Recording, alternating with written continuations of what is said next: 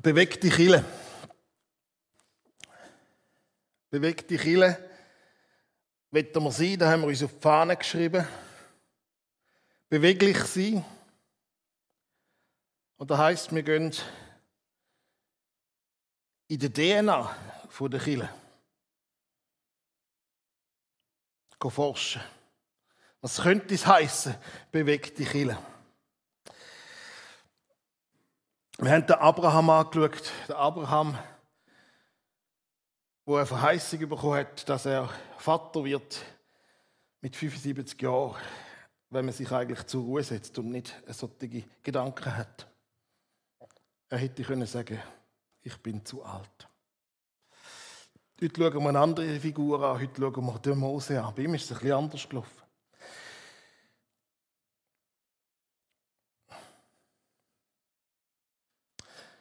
Vor etwa zehn Jahren ist das Lied durch die Tipparade, durch die Radiostationen Ich muss ein bisschen oder äh, nur noch kurz die Welt retten, nur noch kurz die Welt retten. Tim Betzko. Äh, nur noch kurz die Welt retten. Und äh, meine E-Mails checken. Also irgendwie hat er, glaube ich, wollen verarbeiten in dem Lied, dass wir oft Ausreden haben für das eigentlich Wichtige, für Begegnungen. Und dann vorgehen, wir haben eigentlich Wichtigeres zu tun. Aber so, der Gedanke, etwas Bedeutendes für die Welt zu sein und etwas Bedeutendes für die Welt zu tun. Die Welt retten, dass mindestens um mich herum die Welt durch mich besser wird. Kennst du die Gedanken? Und wie haben wir gedacht, wo wir 20 sind?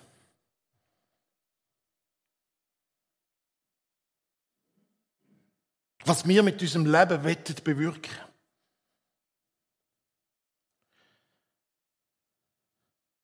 Und Jahre gehen dahin. Und irgendwann bist du froh, wenn du wenigstens deine Kinder durchbringst. Und die Jahre gehen dahin. Und irgendwann sagst du, es ist Gnade von Gott, wenn ich es überhaupt in den Himmel schaffe. Ein bisschen die Welt retten. Die Welt retten. Wir sehen um uns herum Not. Wir, wir, wir nehmen Not wahr und wir werden dieser Not begegnen und versteigen uns manchmal dann auch in so Weltrettungsfantasien. Der Mose, der Mose, dramatische Geschichte. Neuer Pharao, äh, ihm werden die Hebräer einfach zu mächtig, die werden zu groß, die werden zu stark. Ähm, da muss man etwas machen, um die zu beschneiden, um die einengen. Sie werden heftig dran sie werden äh, versklavt, sie werden unterdrückt, sie werden verknurrt für ausbüterische Arbeit. Aber die sind irgendwie gesegnet, die werden immer mehr.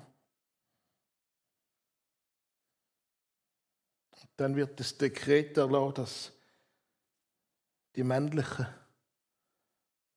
Kinder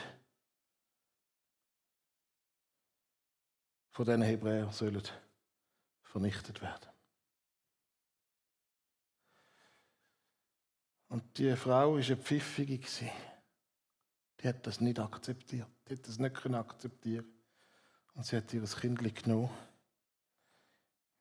hat das Papyruskörbli mit Pech abdichtet, hat das Kindli in dem Körbli ins Schilf gesetzt, am Nil. Und Miriam, die ältere Schwester von dem Baby, hat es bewacht aus der Distanz. Und die Tochter vom Pharao ist mit ihren Gespielinnen schwimmen und begegnet dem Körbli. Und dann passiert, was immer passiert, wenn Frauen in den Kinderwagen schauen. Sie ist hin und weg.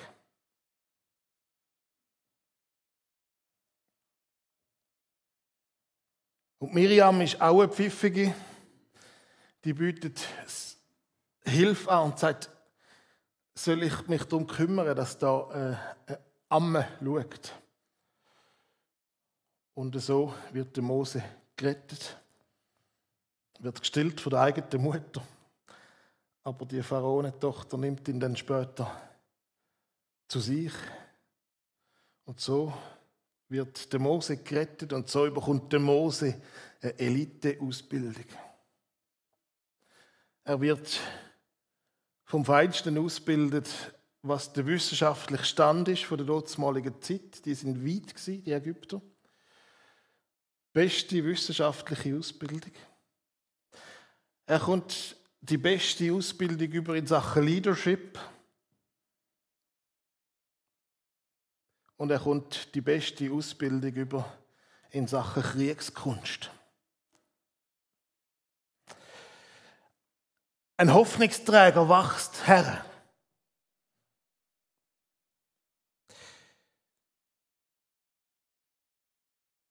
Obwohl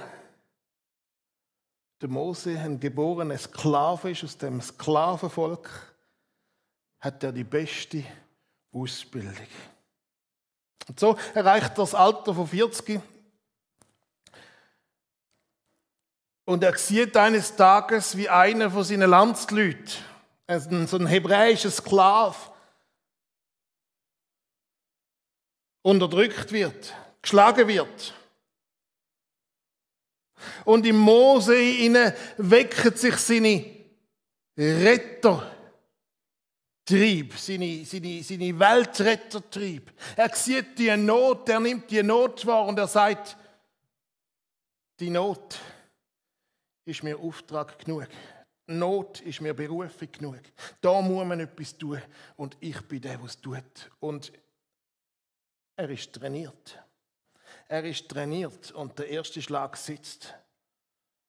Und der Ausbüter, der Sklaventreiber, fällt tot am Boden.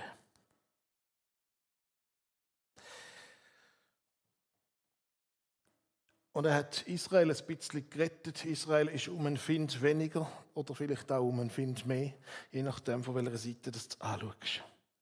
Am nächsten Tag kommt er wieder vorbei und er sieht, wie zwei Hebräer miteinander kriegen, stritten, aufeinander losgehen. Und er hat irgendwie die, die, die Gerechtigkeits, äh, das Gerechtigkeitsempfinden, hat irgendwie die, die, die Retterhaltung, da muss man etwas tun, da muss man etwas machen. Er will schlichten, er will eingreifen, aber die nehmen ihn nicht ernst. Du hast gestern einen umgebracht, den du uns am Ende auch noch umbringen. Der Mose hat es nicht einmal fertig gebracht, die Leiche vom Vortag ordentlich zu begraben. Da hat irgendwo ein Zeichen für geschaut. Und der Pharao hat es bestimmt auch erfahren, was er tut. Und der Mose steht da, vom Himmel hoch jauchzend, ich bin's, ich komm, die Welt hat auf mich gewartet. Rennt er davon in die Wüste. Er ist trainiert.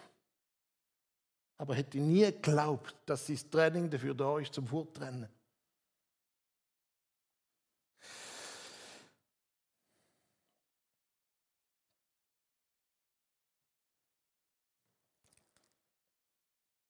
Und man trifft sich dann dort am Brunnen, wo man sich trifft. Frauen wollen dort ihre Tiere versorgen, aber die Hirten drängen sie immer wieder weg. Und das erweckt wieder im Mose so seinen Helfertrieb, seinen Rettertrieb. Er greift ein, er äh, hilft diesen Frauen. Und die gehen heim und sagen, hey, also die, die Herren sind dann also auch erstaunt, dass die so schnell wieder kommen. Das ist nicht so. Ähm, und, und, die erzählen natürlich, ein Hebräer hat uns geholfen. Und ja, warum haben wir den nicht mitgebracht? Wer ist das? Das wäre doch ein Traumschwiegersohn. Äh,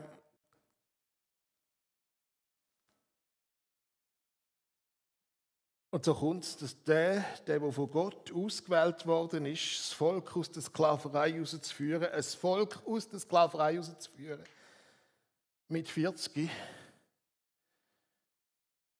führt er kein Volk, sondern sitzt in der Wüste und führt ein paar Schafe, die ihn ablöcken.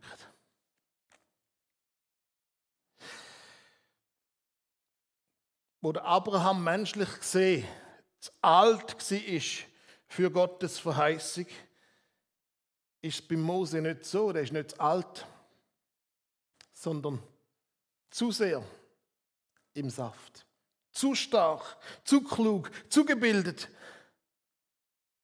Versucht von sich aus, aus seiner Power, aus seiner Ressourcen, die Welt zu retten. Was brauche ich Gott? Wenn ich Gottes Willen kenne. Not gesehen, Not ist mir Berufung genug, da braucht es nicht einen besonderen Marschbefehl. Mose, zu stark, zu klug. Könnte es sein, dass für Gott unsere Stärken gar nicht so sehr eine Hilfe sind? Aber umgekehrt auch könnte es sein, dass für Gott unsere Schwächen gar nicht so sehr ein Hindernis sind.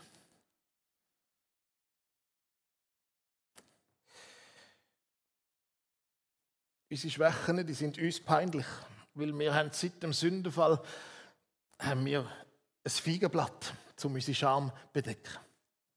Unsere Schwäche ist uns peinlich. Aber für Gott kein Hindernis.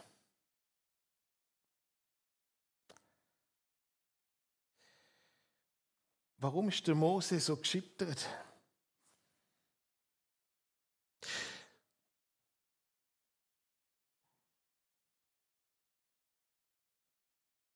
Er sitzt da und hütet Schaf. Möglicherweise sehr frustriert.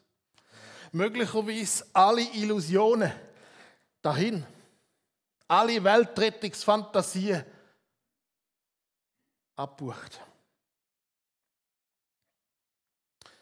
Wie lange hat der Mose gebraucht, um brauchbar zu werden für Gott? Respektive umgekehrt, wie lange hat Gott müssen warten? Nochmal 40 Jahre. 40 Jahre, bis der Mose dort war. Dass er für Gott brauchbar worden ist. Im Lesen von dieser Geschichte habe ich mich gefragt, wie lange muss Gott bei mir warten? Wie lange muss Gott bei mir warten, bis ich alles von ihm erwarte und nicht von mir? Dass ich das Richtige tue. Nicht für alles mich verantwortlich fühle, dass ich das Richtige tue.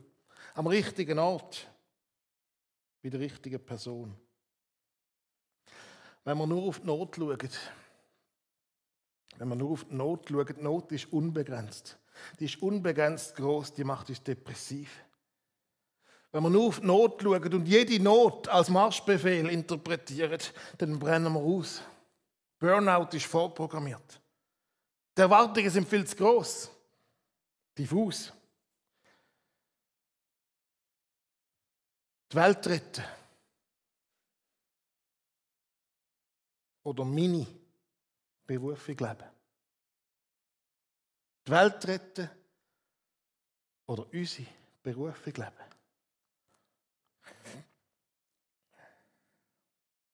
Ich lese aus äh, 2. Mose 3. Wenn du eine Bibel da hast oder dein Handy da hast, kannst du mitlesen. 2. Mose 3 ab dem ersten Vers. Mose aber hütete die Schafe Jitros, seines Schwiegervaters des Priesters in Midian und trieb die Schafe über die Wüste hinaus und kam an den Berg Gottes, den Horeb. Und der Engel des Herrn erschien ihm in einer feurigen Flamme aus dem Dornbusch. Ein faszinierendes Phänomen. Da brennt ein Busch. Ist eigentlich wahrscheinlich nicht gerade alltäglich, aber durchaus kommt es vor. Heute könnte man das vielleicht physikalisch erklären Vielleicht ist da so etwas rumgelegen wie Scherben und es hat Reflexionen in dieser Hitze. Irgendwie so. Aber was speziell ist, ein bisschen weiter, und er sah, dass der Busch im Feuer brannte und doch nicht verzehrt wurde. Da sprach er, ich will hingehen und diese wundersame Erscheinung besehen, warum der Busch nicht verbrennt. Der brennt und verzehrt sich nicht.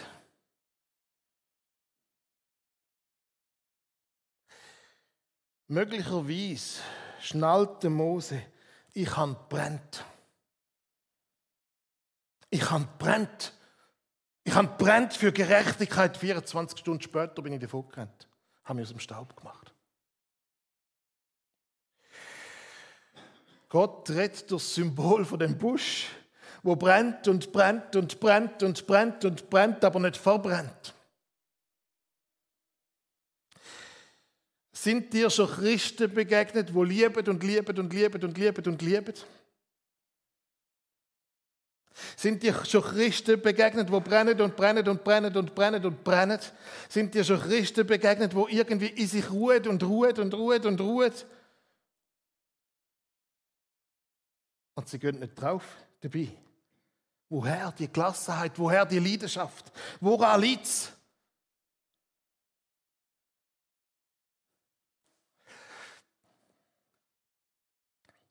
Als aber der Herr sah, dass er hinging, um zu sehen, rief Gott ihn aus dem Busch und sprach, Mose, Mose. Er antwortete, hier bin ich. Er sprach, tritt nicht herzu, zieh deine Schuhe von deinen Füßen, denn der Ort, darauf du stehst, ist heiliges Land. Hä? Steppe, Wüste. Öds Land, heiliges Land.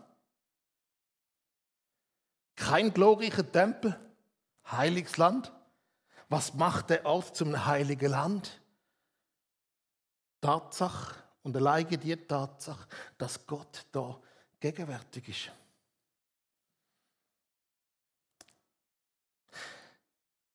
Eine Stadt oder eine Person ist nicht heilig, weil sie sich von anderen unterscheidet, sondern Sie ist lediglich heilig, weil Gott dort gegenwärtig ist.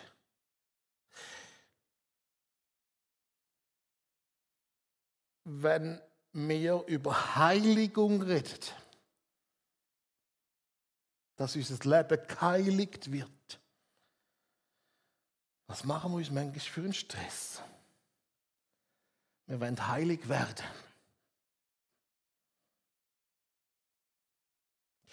Verzichten, investieren, moralisieren.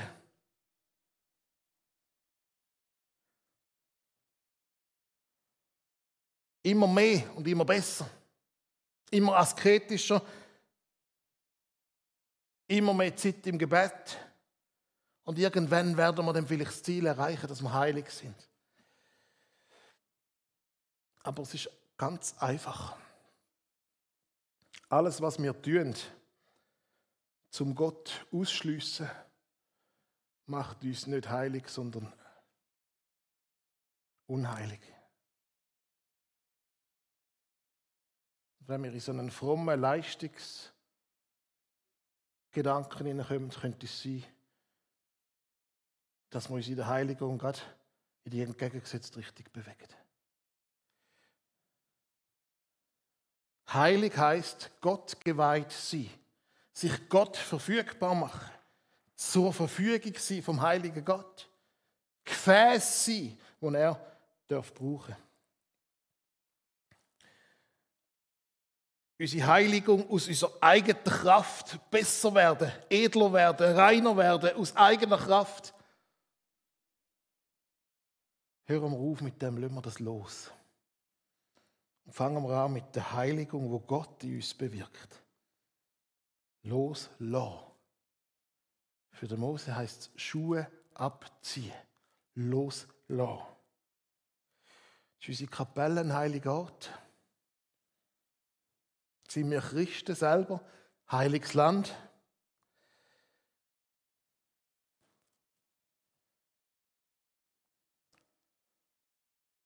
gibt es dort zu tun? Es gibt zu tun, dass wir einfach erkennen, wo stehen wir Gottes Gegenwart im Weg? Wo wir im Raum gehen, dann sind wir heiliger Boden. Und er sprach weiter. Ich bin der Gott deines Vaters, der Gott Abrahams, der Gott Isaaks und der Gott Jakobs. Und Mose verhüllte sein Angesicht, denn er fürchtete sich, Gott anzuschauen.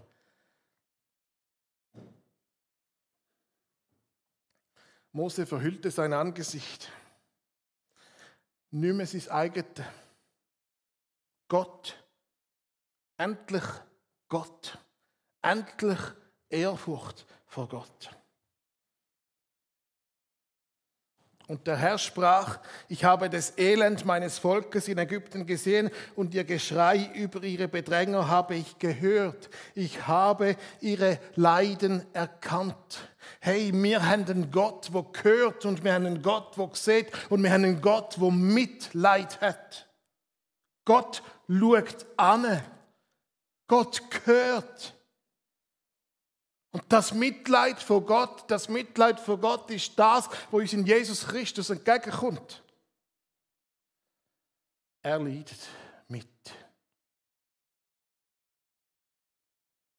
Er leidet mit den trauernden Schwestern dort beim Lazarus.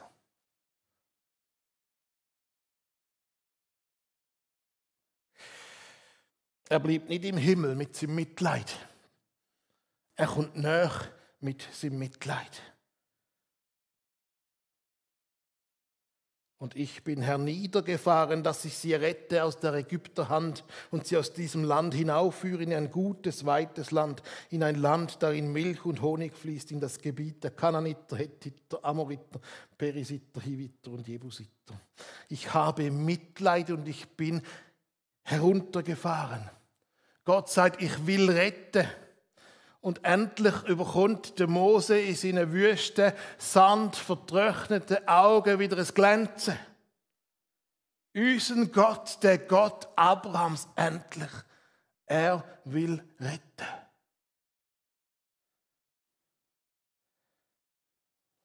Weil denn nun das Geschrei der Israeliten vor mich gekommen ist und ich dazu ihre Drangsal gesehen habe, wie die Ägypter sie bedrängen, so geh nun hin, ich will dich zum Pharao senden, damit du mein Volk, die Israeliten, aus Ägypten führst.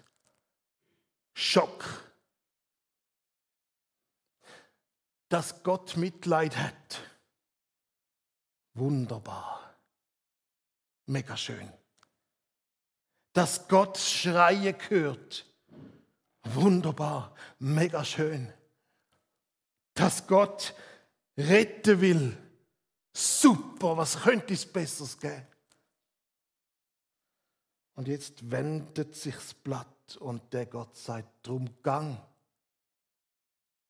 Ich sende dich. Deshalb geh du hin, ich will dich senden. Und was sagte Mose? Mose sagte zu Gott, wer bin ich, dass ich zum Pharao gehe und führe die Israeliten aus Ägypten? Wer bin ich?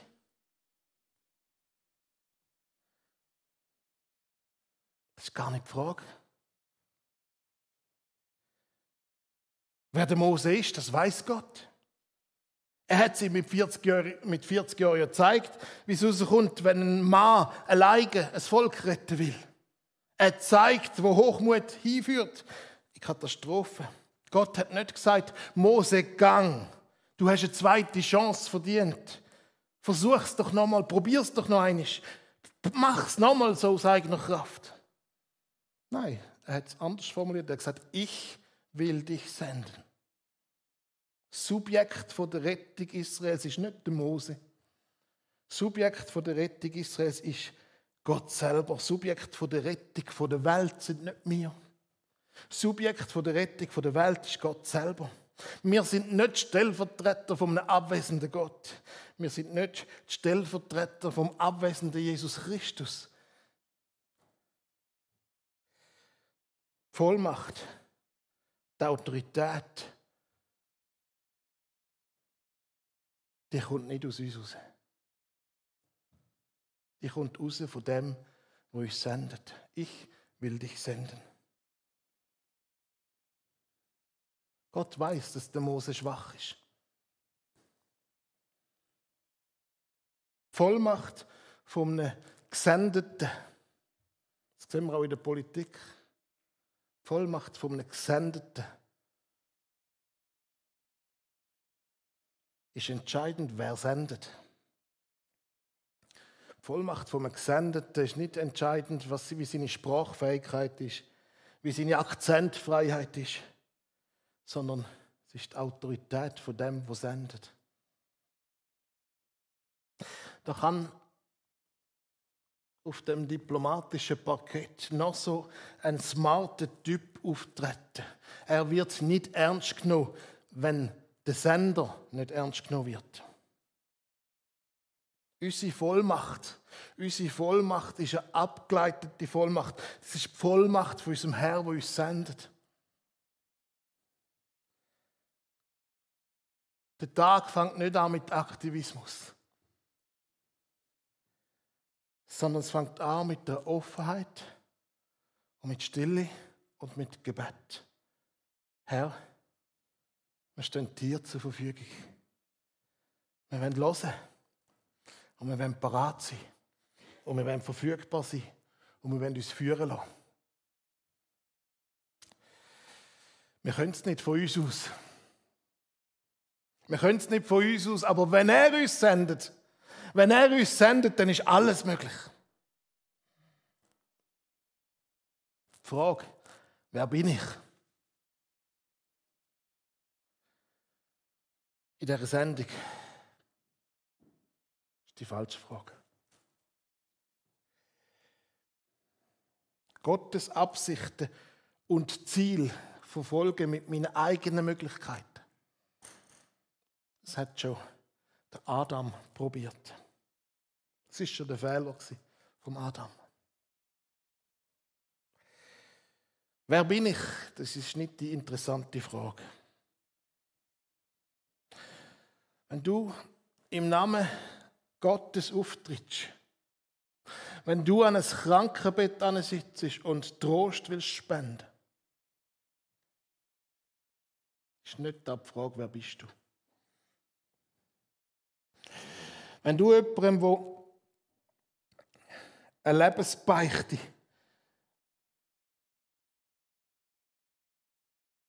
abgibst bei dir, in deinem Kämmerchen, und du ihm im Namen von Jesus Christus und mit der Autorität vom Neuen Testament zusprichst, dir sind deine Sünden vergeben.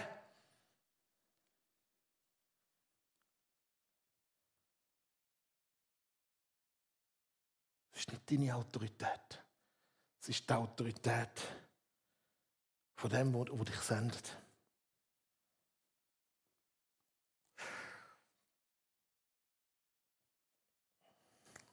Er sprach, ich will mit dir sein. Und das soll dir das Zeichen sein, dass ich dich gesandt habe.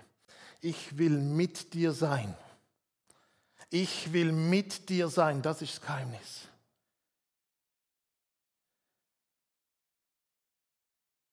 Christen, wo lieben und lieben und lieben und lieben und lieben. Christen, wo brennen und brennen und brennen und brennen und brennen. Christen, wo in sich ruht und ruht und ruht und ruht. Warum brennen und verbrennen sie nicht?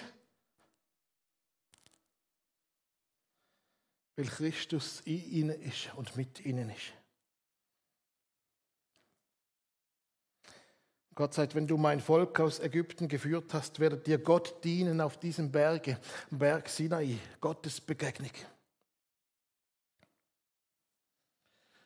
Und Mose sprach zu Gott, siehe, wenn ich zu den Israeliten komme und spreche zu ihnen, der Gott eurer Väter hat mich zu euch gesandt und sie mir sagen werden, wie ist sein Name, was soll ich ihnen sagen? Und Gott sagt zu Mose, ich werde sein, der ich sein werde. Sprach, so sollst du zu den Israeliten sagen, ich werde sein, der hat mich zu euch gesandt. Und Gott sprach weiter zu Mose, so sollst du zu den Israeliten sagen, der Herr, der Gott eurer Väter, der Gott Abrahams, der Gott Isaaks, der Gott Jakobs hat mich zu euch gesandt. Das ist mein Name auf ewig, mit dem man mich anrufen soll von Geschlecht zu Geschlecht. Ich werde sein. Oder ich werde da sein.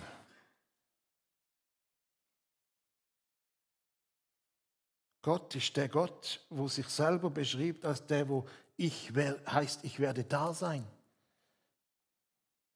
Die Gottesbegegnung führt die Gottesgemeinschaft und Gottesgemeinschaft ist Befähigung, mit Gott und für Gott zu leben.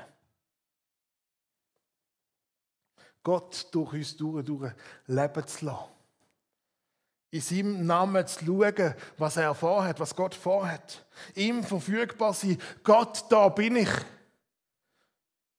Und wenn du mich brauchen willst, wenn du mich brauchen willst, ich bin da. Und das ist so unverkrampft. Einfach verfügbar sein. Nicht verkrampftes Leben für Gott. Ich muss, ich muss unbedingt noch Leute bekehren heute, sondern hey, da bin ich. Wenn ich die richtige Person bin heute, am richtigen Ort, für die richtige Person, dann kannst du mich haben, kannst du mich brauchen. Nicht ein verkrampftes Leben, sondern bereit sein, mich von, von Gott brauchen zu lassen, dass Gott durch mich durchleben kann. Wenn ich die richtige Person zur richtigen Zeit am richtigen Ort bin, Gott, da bin ich.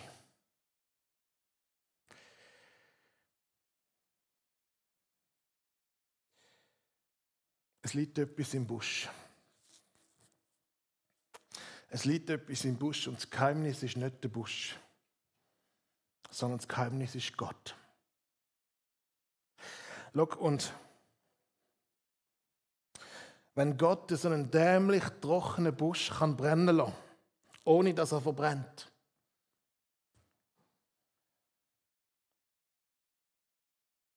dann bin ich sicher, dass Gott auch dich kann brauchen kann.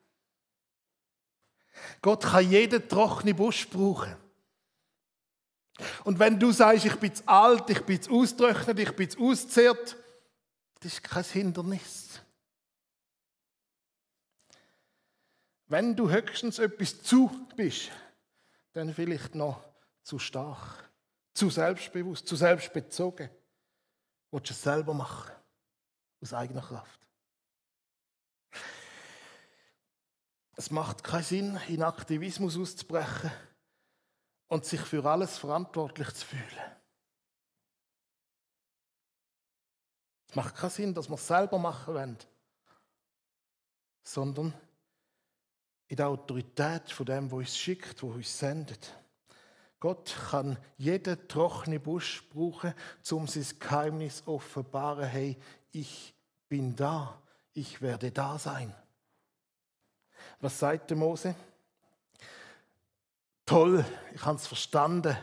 Und das, das Ding, der Special Effekt mit dem Busch, das ist super, das hat mich beeindruckt. Nein, das sagt der Mose nicht. Der Mose sagt, siehe, sie werden mir nicht glauben und nicht auf mich hören, sondern werden sagen, der Herr ist dir nicht erschienen.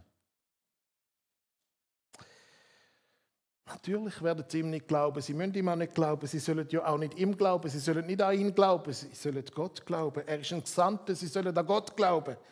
Und er gibt ihm, gibt ihm auch noch Zeichen.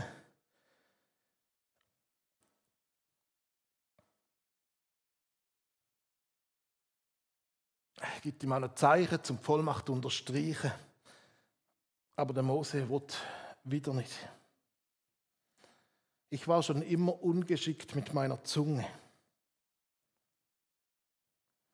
Das ist eine Ausrede, die Tagauer, glaube ich, nicht bringt. Äh, ich weiß auch nicht. Aber ich kann doch nicht reden. Als würde es an der Rhetorik liegen. Als würde es am geschliffenen Wortschatz liegen. Wenn Gott jeden Busch kann brauchen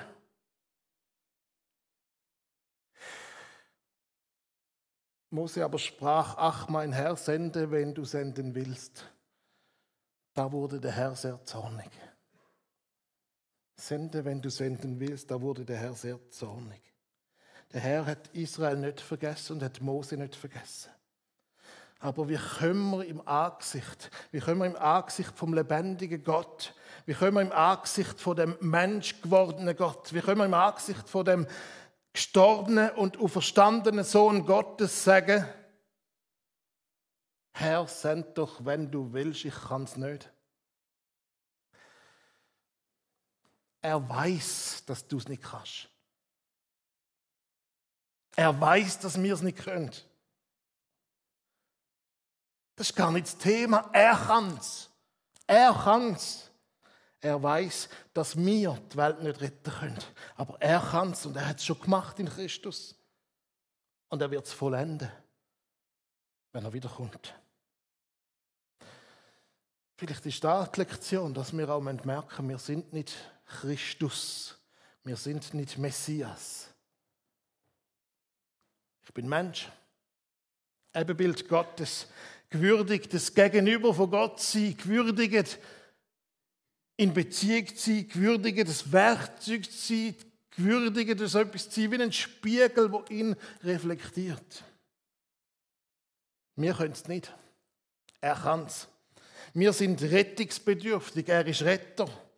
Wir wissen nicht, was wir sagen sollen. Der Heilige Geist weiß sehr gut und kann es dir eingeben.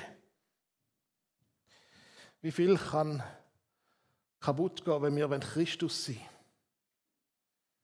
Aber wie viel kann passieren? Wie viel kann passieren, wenn wir ihm verfügbar sind, wenn wir uns ihm verfügbar machen?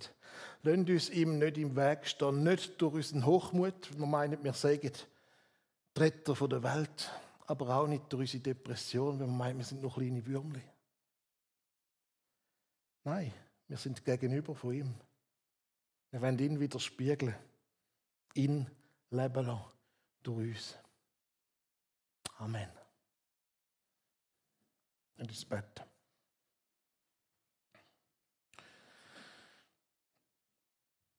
Wir müssen es nicht selber machen, wir wollen es nicht mehr selber machen.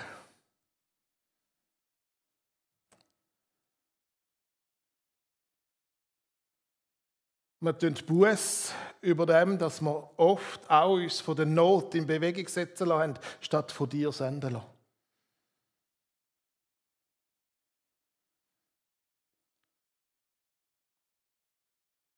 Wir wollen in deiner Kraft, in deiner Autorität, in deiner Sendung,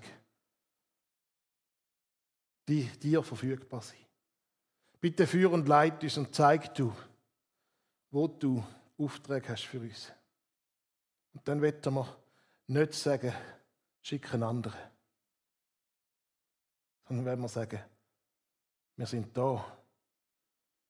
Und wir sind darauf angewiesen, dass du dich als der erweisest, wo du heißt. Ich werde da sein. Amen.